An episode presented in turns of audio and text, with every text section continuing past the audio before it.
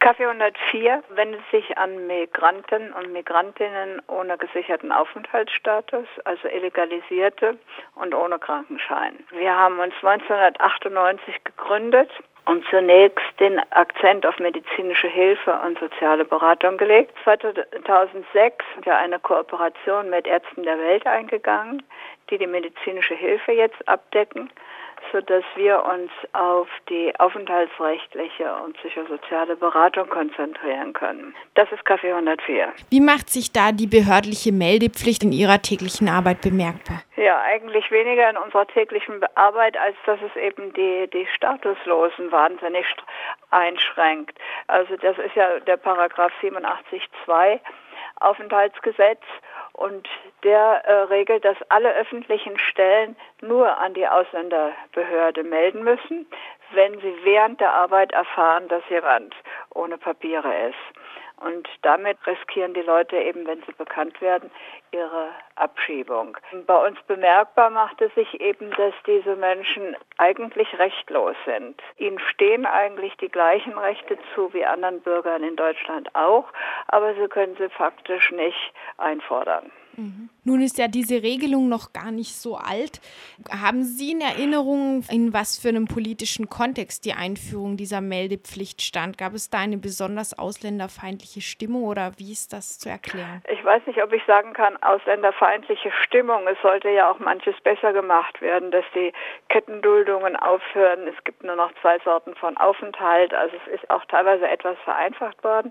Aber mit diesem Paragraph 87 wollten die Behörden erreichen, dass sie eine Übersicht bekommen, äh, wer sind die Illegalisierten, wo wohnen sie, wo kommen sie her und wie viele sind sie weil sie davon ausgingen, dass wenn jemand krank ist und beim Arzt ist oder bei, also der Arzt muss nicht weiter melden, aber im Krankenhaus, wenn sie sich bei einer sozialen Behörde melden wegen Unterstützung oder vor Gericht gehen, dass man sie dann identifizieren kann, dann hat man Namen und alle Daten und weiß, wie viel Illegalisiertes gibt. Aber das hat sich unter den Illegalisierten rumgesprochen. Die suchen alle diese Behörden nicht auf und Institutionen auch nicht. Das heißt, das, was die Behörden damit unserer Meinung nach erreichen wollten, hat nicht geklappt. Denn es gibt, wie wir gelesen haben in der Statistik, kaum Meldungen von anderen Behörden an die Ausländerbehörde. Natürlich, wenn die Namen und so weiter, die Daten weitergegeben worden sind, dann ist eine Abschiebung sehr wahrscheinlich, mhm. wenn nicht irgendetwas dagegen spricht, die Person krank ist oder es gibt etliche Möglichkeiten, dass jemand, weshalb jemand dann vielleicht nicht illegal ist. Aber was passiert ist, ist, dass die Illegalisierten sich dort überall überhaupt nicht gemeldet haben. Mhm. Das heißt, auch zu uns kommen sie teilweise mit ihren Krankheiten viel zu spät, weil sie sich das nicht getraut haben, irgendeine Stelle aufzusuchen.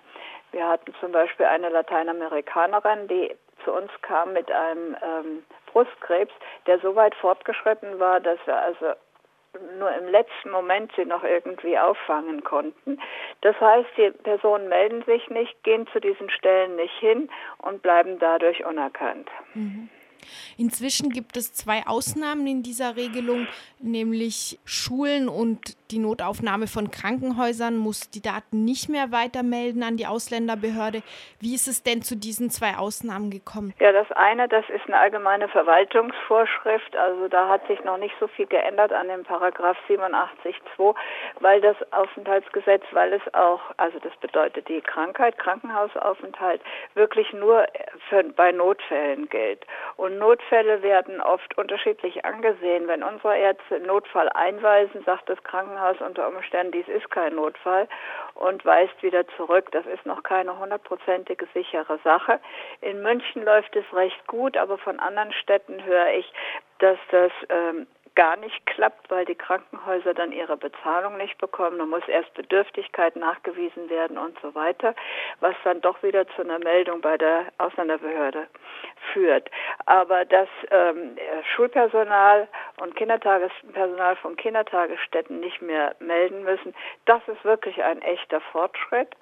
Und äh, worauf das zurückzuführen ist, dass sich ähm, Wohlfahrtsverbände, Kirchen, Anlaufstellen wie unsere Menschenrechtsorganisationen und so weiter seit Jahren dafür eingesetzt haben, dass man doch wenigstens die Kinder in die Schule gehen lässt. Und außerdem ist es so, dass ja in den meisten Bundesländern Schulpflicht ist und das kollidierte damit, dass man Kindern von illegalisierten Eltern nicht erlaubt hat oder die keine Möglichkeit hatten, in die Schule zu gehen. Mhm. Wenn Schulen nicht mehr melden müssen, heißt das gleichzeitig auch, dass sie nicht mehr melden dürfen oder besteht da doch noch die So viel ich weiß, steht nicht ähm, expresses Verbis da. Ähm, Sie können wohl melden, aber müssen nicht.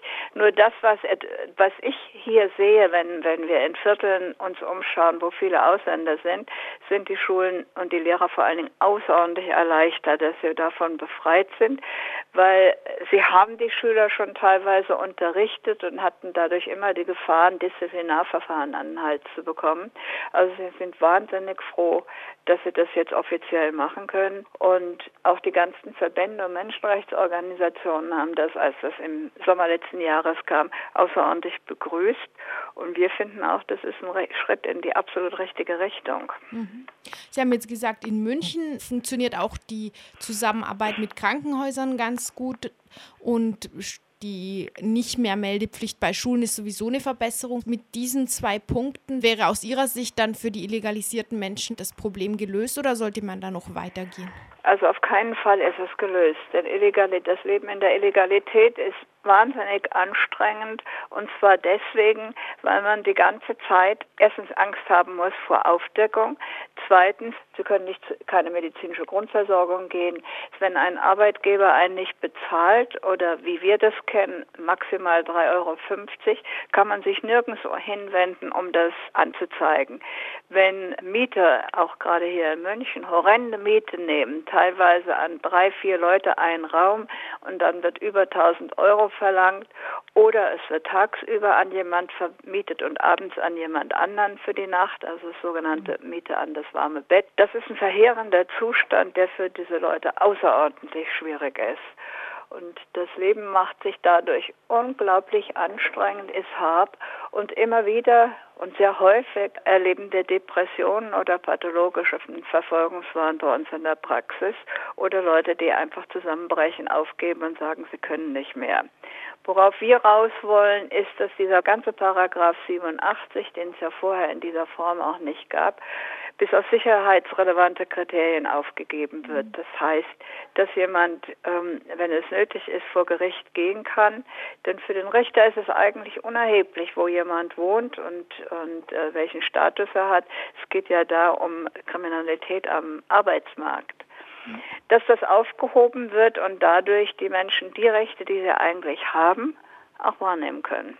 Sehen Sie da politische Perspektiven, dass es tatsächlich möglich sein könnte, diesen Paragraphen aufzuheben? Ja, vorläufig noch nicht, aber da sich ja was getan hat, äh, im September 2009 diese Verwaltungsvorschrift gab, die uns zum Beispiel auch mehr Rechte gegeben hat als Beratungsstelle, dass wir uns da nicht mehr strafbar machen, wenn wir Illegalisierte beraten, die mhm. diesen verlängerten Geheimnisschutz in Krankenhäusern eingeführt hat und dann der Paragraph mit den Schulen. Wir denken, wenn wir in diese Richtung weitermachen, als Anlaufstelle, haben da auch die anderen Verbände auf unserer Seite, dass es dann vielleicht im Laufe der Zeit doch dazu kommt, dass äh, dieser Paragraph entschärft wird. Mhm.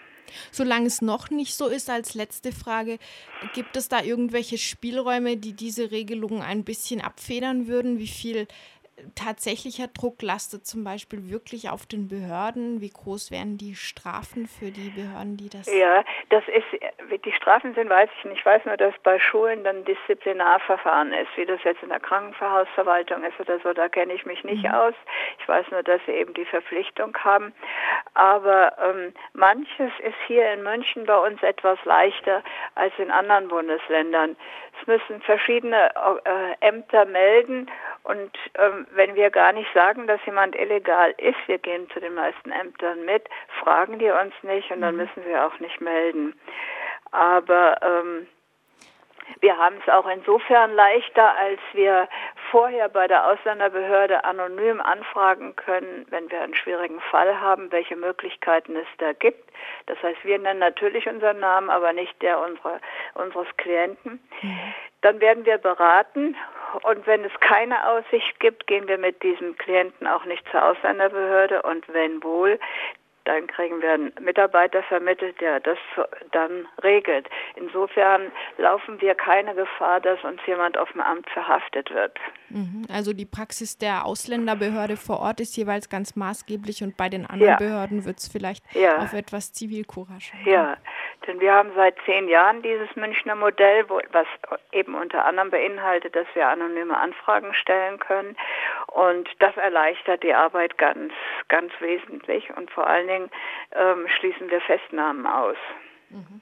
Gibt es andere wesentliche Punkte am Münchner Modell, die Sie sagen, die Sie das andere ist diese drei Monate vor und nach der Geburt jeweils Duldung. Das gibt es in Berlin auch, aber keineswegs überall in Deutschland.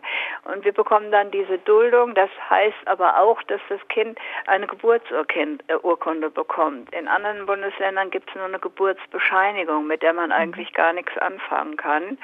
Und außerdem gibt uns dieses halbe Jahr auch Gelegenheit, für die Schwangeren Papiere zu besorgen, die sie brauchen, um unter Umständen einen gesicherten Aufenthalt zu bekommen. Und wir können sagen, in 80 bis 90 Prozent von den Schwangeren kriegen wir einen gesicherten Aufenthalt. Es ist dann vielleicht eine befristete Aufenthalt, aber immerhin, die Person darf sich dann erstmal in Deutschland aufhalten, gefahrlos.